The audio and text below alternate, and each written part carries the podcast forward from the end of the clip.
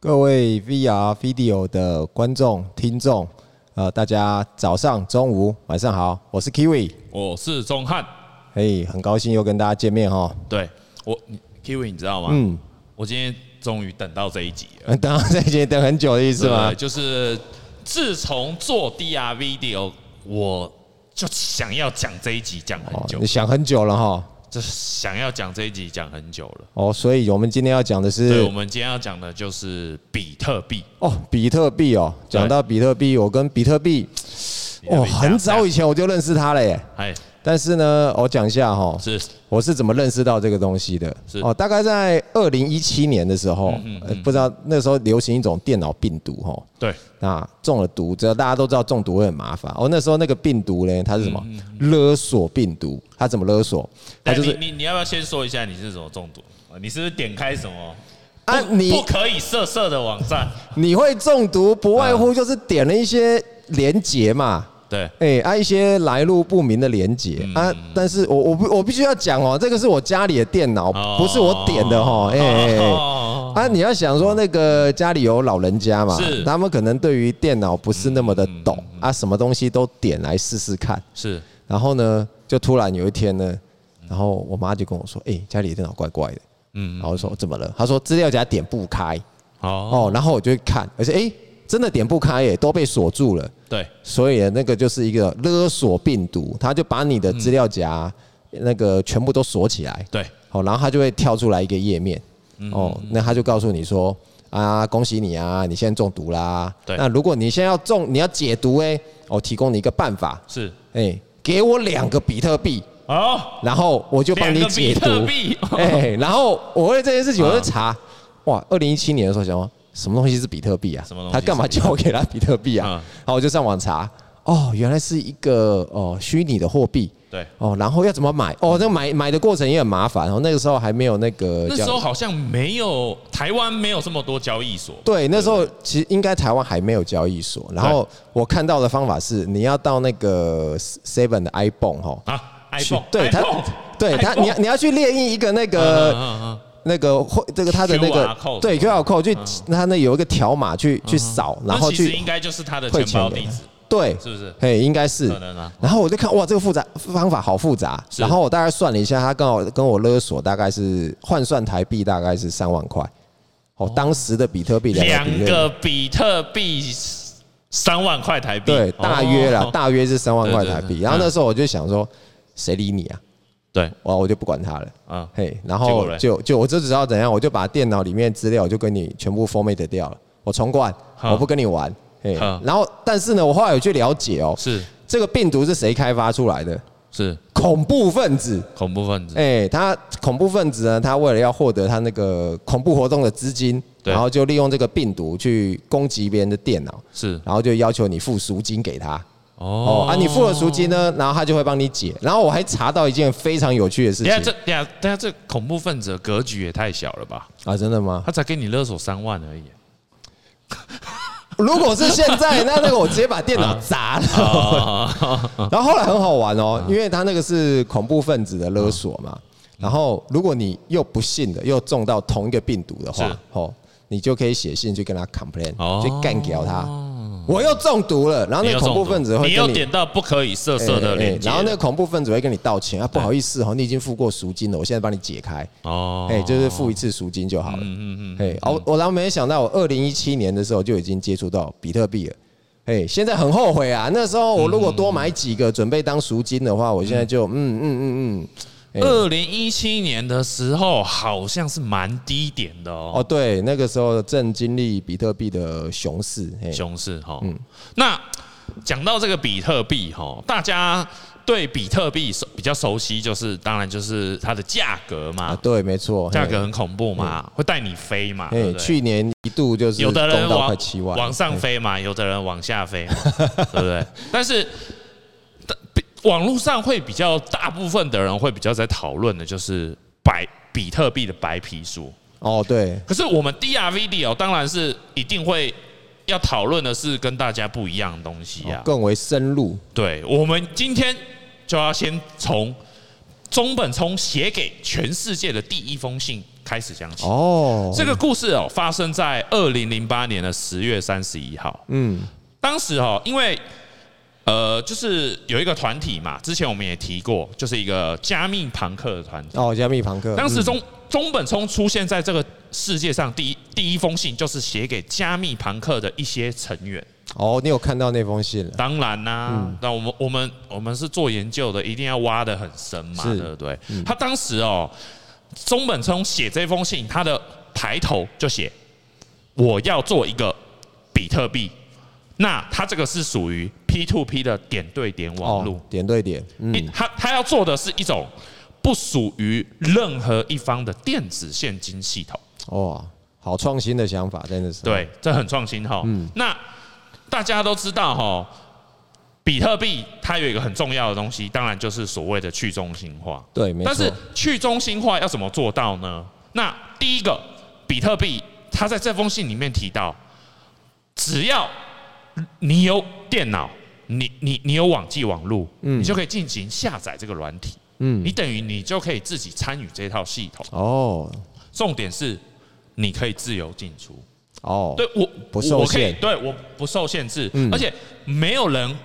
需要许可你，你才能进来。哦，就就像我们不用去银行开户这样子。对你嘿不用你啊，对你你开户，银行还要审核你嘛，对啊对比方说。觉得你长得不够帅，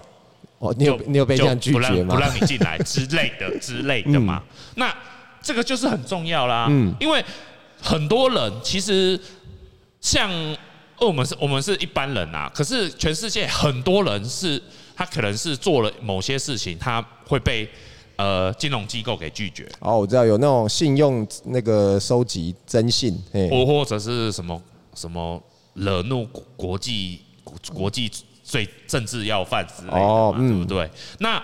当然有这套系统，它当然还是要有一个网路啊，是就是我们经常提到的一个 P to P。啊，嗯，那 P to P 它的网络，它就是点对点的对网络嘛，点对点的不对？模式它就是其实就是我们在讲的一种分散式的网络，嗯嗯嗯，它没有一个中央的伺服器，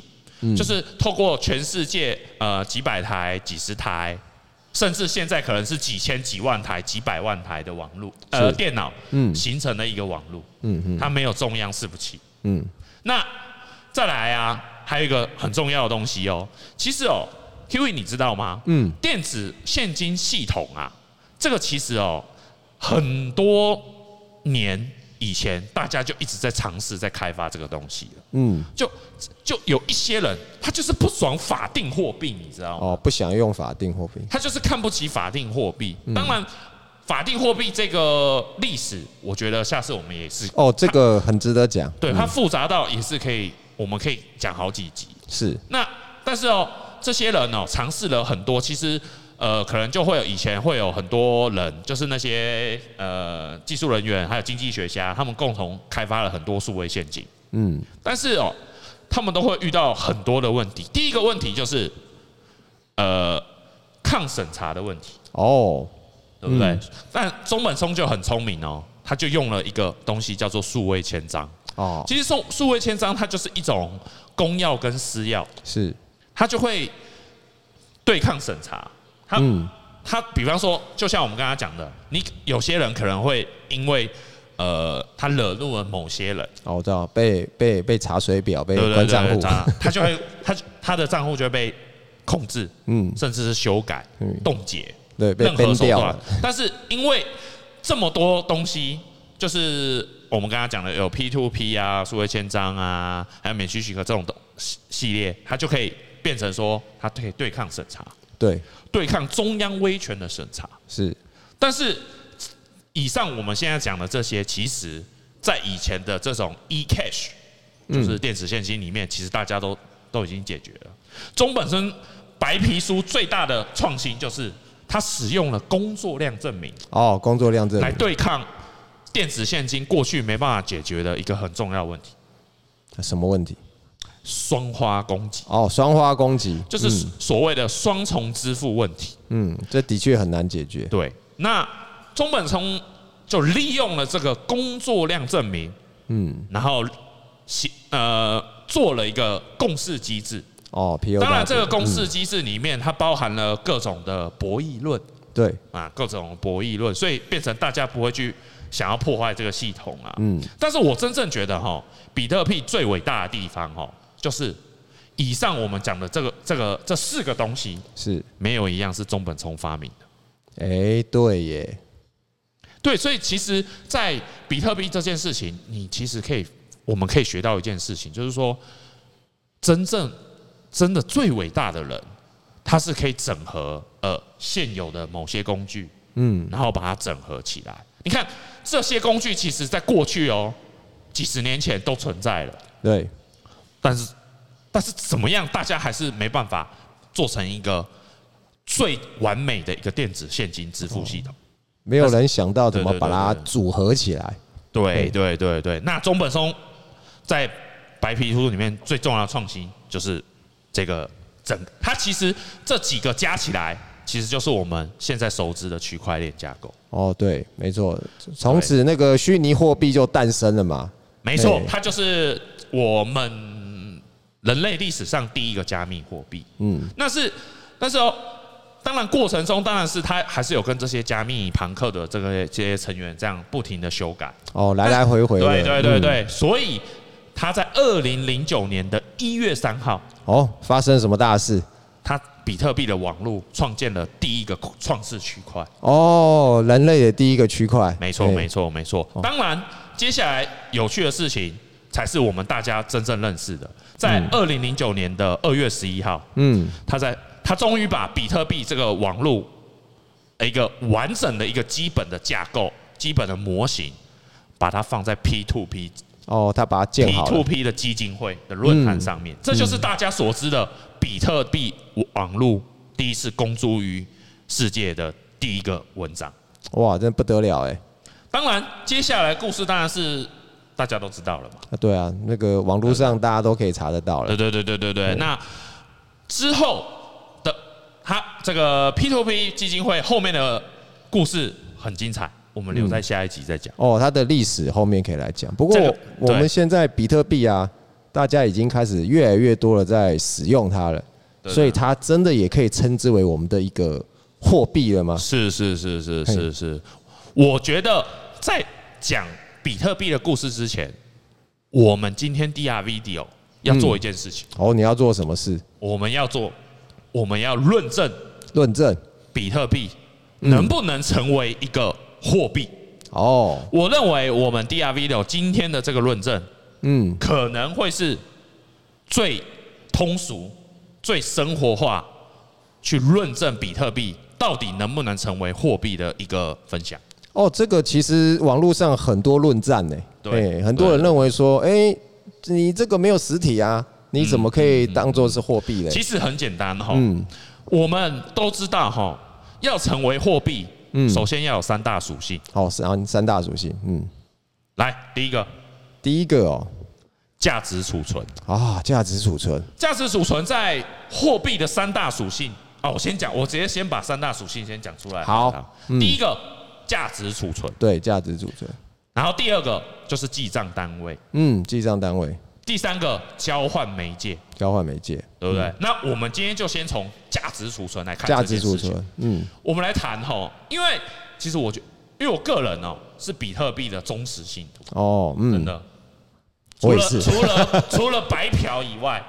对对，除了白嫖以外，我是比特币的忠实信徒，嗯，因为我我真的因为我反复看了中本聪的白皮书跟中本聪的那一封信，嗯是我，真的觉得他的思想太伟大了。嗯，那其实从，但是你看哦，很多网络上大家最喜欢讲的就是，大家都喜欢把郁金香泡沫，哦就，是一六三七年在荷兰发生的郁金香泡沫，拿来跟比特币做比较。哦，对，郁金香泡沫哈，是可能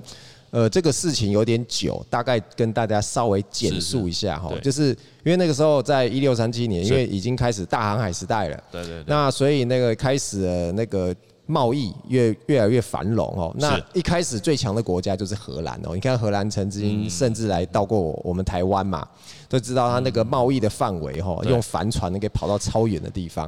啊，那时候呢，他们就拿到了那个郁金香嘛，嗯是嗯哦郁金香开得很漂亮。然后他们就全民就疯狂这个东西，就觉得听说说一支郁金香可以买一栋房子，哦，有 他炒到这种地步哦，对因对为他说对对啊，对这个花的形状啊，这个花的颜色嗯颜色啊，这么的特别啊，哦，就就大家就追捧嘛，对对对，然后就不断的就追高哦，追高上去，那就越越追越高了。嗯哦，那那花不够的时候就怎么样？哎，这个是那朵花的种子，是哎，种子也可以的，最后哎也可以拿来买卖最的，后就买不够了，就直接买种子哎，买种子哦，哎，所以他们也衍生了很多商业行为啦，对这也是非常了不起的事情啊。对但是最后再这样，郁金香的价格啊炒到非常高，就像你刚才讲的，已经炒到可以换一栋房子了哦，对对对但是最后啊崩盘了。对。哎，最后它就一崩盘，瞬间就崩哎盘一瞬间就崩盘了。但是我就觉得全世界这些经济学家脑袋是不是有问题？你想想看哦，嗯花这种东西是，它没有抗时间性哎。对耶，你其实看哦，我们从货币的这个第一属性来看，嗯，第一价值储存的概呃呃，它的定义是什么？它就是那个东西能够在一定时间内嗯保持及增加购买力。对，你看，我们以以一个郁金香，郁金香它是一朵花，它是一定会枯萎嘛？对，它会烂掉，但比特币会枯萎吗？不会啊，所以怎么会有人？我我自己想法，我怎么会、这些经济学家读那么多书，我真的不懂为什么会他会想要把郁金香拿来跟比特币做比较？我认为哈，那是因为他们都没有在过情人节。哎呀，为什么这样讲？你想想看 哦，平常一朵玫瑰花多少钱？呃，了不起十块二十块吧。嗯好，给你买到很好的三十块。嗯哦，好，情人节那天去买玫瑰花多少钱？嗯，你没有一百块，你买不到。 哎、其实我没有嘿买过玫瑰花、哎你没有买过玫瑰花但送是女朋友但是我买的比玫瑰花贵哦。哦我买的是那种有配的花，哦，有配的花就是哎我也被花店 formal，你知 道吗？他就是他就是就是他要说呃，就是那个呃把那些花放在一起，然后他就会有一种花、哦花语嘛。对对不对，他们都会骗你嘛，对不对？跟你讲说，哎，这束花代表什么？生对生对世世啊。我没有。买过，因为我觉得玫瑰花还蛮鸟的，哦，对，然后就很红啊。所以你看哦，那个在情人节当天，你买玫瑰花一朵哦，绝对是一百块起跳。但是到隔天呢，不好意思哦，价格马上下来，对，它根本没有所谓的价值储存在里面。这点就是我觉得，你知道吗？我个人觉得哈，我我我可以代表全世界的男性说一声哈， 就是我们男生可能真的不懂女生为什么收到花会很开心，就因为我们不是女生 嘛因，为插下去，呃，可能两天就枯枯掉了吧，对不对？你要浇水啦， 浇水就算你浇水一个礼拜吧，对，就差不多撑一个礼拜哎了。对，嘿所以所以怎么会有人把花拿来跟比特币做比较呢？就就很奇怪嘛，嘿对不对？哎逻辑讲不但通。这一点我得嘿，讲一下。嗯，我曾经问过我女朋友说，我如果送我都没有送你花，你会不会很难过？哦，那他怎么说？啊，她很实在、欸，她哦就她她就说你送花干嘛？嗯那个那个又没有用，你看我多 幸运！哇塞，啊你那你还不赶快娶回 家了？快了，快了，快 了，快了哦，对不对？这所以拿郁金香跟比特币作为泡沫的比较，这简直是一件荒唐的事那情，狗屁不通啊。对吗？好，那再来一个论述，当然还是不够啊。第二个嗯，交换媒介，哦，交换媒介，你想想看嘛，嗯，大家都说比特币，比特币是虚拟的，比特币在电脑它能换到什么？它它跟现实有产生什么功能性？有啊，它还是有功能的、当然啦、啊很在比特币网络公开，就有人换到两片披萨啦。哦，你说的是那个两个比特币的披萨吗？他好像用一千个比特币哦，哦，一千一个，千个比特币换两个披萨哦。哇塞，还史是上一万最贵、欸对对对对史上最贵，哎、对对对对对对对。哦，那个披萨想必五非常的美味，月。我永远我我我我忘不了是二好像二零零九年的五月二十二号，嗯，对，所以那那一天就被称为比特币披萨日，哦，比特币披萨日对，那天大家都要买比披萨来吃了，对对对。然后你看哦，我们就想个例子哈、嗯，因为交换媒介其实我们可以把它看作是一个通用货币。哦，对，嗯，那我就会想到，我非常喜欢一部电影哦， 《哪一监部？狱风云》，哦，那部好看，好看。嘿周润发啊哎哦，发哥演的超棒的，发哥还有哎，那个梁家辉嘛，哦，梁家辉也演的很棒对，嗯，因为其实不止《监狱风云》呐，嗯全世界的监狱哦，其实它的通用货币大多数都是香烟，哦，对，因为犯人都有烟的需求就，跟我们当兵一样嘛。哦，欸哎，你知道打，根欸你烟，不你不给阿兵哥抽烟，他会很痛苦哎、哎，放风的时候一定要抽，对啊哎，嗯对啊，啊，像我个人是不抽烟的啦。啊，你你你你知道班长说可以抽烟了、哦哦，大家跟狗一样就是这样冲出去啊，对对，班长会说，哎哎，抽烟时间到了，对哎对，对对那对，抽烟的会抽的人就聚在一起对对，哎，有没有赖打啊？对 有没有来？哎，哎就开始了 嘛，哎，对，啊，监狱哦，监狱，监狱又更有趣，嗯嗯，因为啊，可是不同的监狱有不同的规定嘛，哦嗯有有的人可有的监狱像《监狱风云》，我就觉得很有趣哦，有的有的人就可以在餐厅抽烟，哦，他比较大尾嘛，可能比较大尾嗯嘛，啊，对你讲了，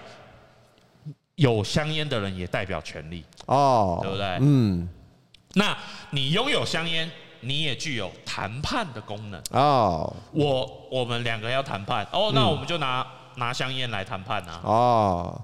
那我们要赌博，哎我们也拿香烟来赌博哎，啊，赌一盒烟两盒烟，哎，对不对？那我今天如果有什么需求，嗯，比方说性需求，或者是我我不想要拖地嘛，啊对，我那给你个烟，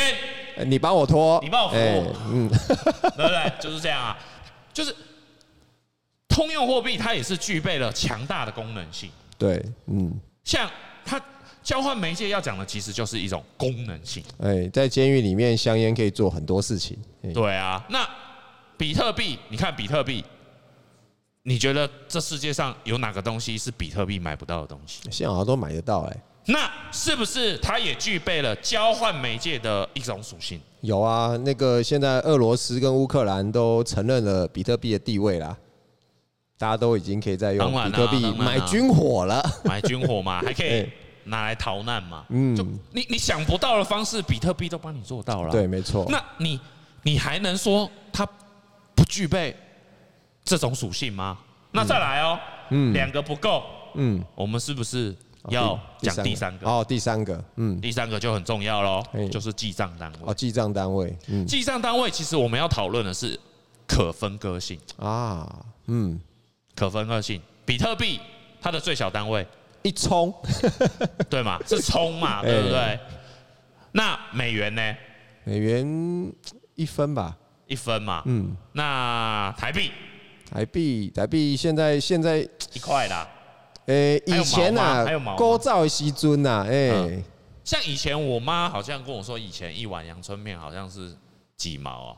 有有那么便宜吗？我也不知道。我不知道，我我不是那个年代 了，不好意思啊、对嘛？所以你看哦，比特币它也有具备记账单位嘛，没错对不对嗯它它有各种单位可以交换嘛。没错没错但，是哦，这个还不够，这个论证还不够。嗯，你你看哦，我最喜欢的一个经济学家哦之一啦，之一哦，谁谁谁，亚当史密斯。哦，亚当，嗯亚当史密斯在《国富论》讲过一句话，我觉得超级棒的。好，他说这句什么，话直接验证了比特币就是具备货币的功能。他说：“你想想看哈、哦，嗯，你把一张美元撕掉，请嗯问这张美元有任何价值吗？哦你毁损国币嘞，呃我们先我们先不谈，我们先不谈，我们先不谈法律的问题。你把啊，你把好好啊，你七伟，你不是很有钱吗？啊，嗯，你把一千块拿出来，然然后后然后撕嘞掉它，干不要，你你觉得那张新台币会有价值吗？ 当然没有啊，你 把它 但是撕掉国富论就说喽，你把金币、银币分割成一半，哦，请问，请问嗯，它具备价值吗？那当然具备啊，当然啦、嗯是不是？那你你把比特币分割了，嗯，价值啊，有你还是有价值，嗯你你你你你不用买一个比特币啊，嗯，像现在一个比特币是四万多美金嘛，哦对，啊，我穷啊，我我可以买零点一个比特币不行吗？啊，那你还是蛮有钱的， 四千多 对，元，呃，零点一嘛，我还是可以买，我可以买它它分割出来的单位啊。嗯是嗯但是我没办法买零点一新台币一千块嘛，对，没办法，我也不能买零点一的美元呃美钞嘛，嗯，我把美美钞撕成一直撕一直撕一直撕，没价值了。你我你再讲下去，你真的要被去关抓去关了。哦， 对不对？其实你看嘛，这三个、这三个功能、这三个属性、这三个功能，我们再重述一次。嗯比特币具有抗时间性，嗯，价值储存的部分，比特币具有功能性，嗯，要有功能性，比特具币具有分割性。对，有分割那请问比特币到底是不是能不能成为货币？可以啊，它就是货币。所以嘛，嗯，对不对？我跟你讲哦，这个这个，我们我们今天这这一集的整个架构，可能是就是说，真的就是全亚洲最通俗的一个论 证。哦，不是全世界嘛？我们要低调，我 们而且这样低调哦我我们会不好意思，哦，对不对？ 那当然了，我们还是要做一个结论嘛。嗯嗯，你看哦，我们所有的，你看我们我们在提到《监狱风云》，《监狱风云》最后一个结局，我记得非常清楚， 哦，你记得哪个部分？就是整个监狱的，因为监狱会卖香烟嘛，啊对对对，监狱卖香烟，有一天有一天那个香烟的价格全部提高，哦，涨价了，全部涨价，嗯那大家都不爽啦、啊，不哎、我爽，原本打工可能洗一次衣服，嗯我可能可以买一支烟，对我现在要洗三次衣服才可以买一支烟。哦，那请问犯人，呃，不，犯人就是囚犯，嗯他会爽吗？当然不爽啊，所以哦，《监狱风云》最后一个结局就是大家全部绝食嘛，哦，对，抗议，然后就革命了啊、嗯，就闹革命，哦，这样那为什么要革命？其实就是最根本的原因就是通货膨胀。啊，对，那时候通货涨价膨变胀通膨了，其实也是法定货币我们最被诟病的一个问题。哦，对，嗯，那你看哦，周润发就发起了一个监狱的大革命，没错那同时比特币也发起加密货币的大革命，啊，世界正在革命了，所以关于这个革命的故事，当然当然是要留在下一集讲。好好，我们下集来讲这个比特币的命故事，哎革命故事，嗯啊好，那我们今天的分享就到这边。那下次还想要听比特币大革命的故事，好下个礼拜、哎准时哎下个礼拜是白嫖课程，哦，对啊，下礼拜我们要上课下，下礼拜，嗯，好那的下下礼拜准时收看 DR Video。 ，OK，好大家拜拜，拜。拜。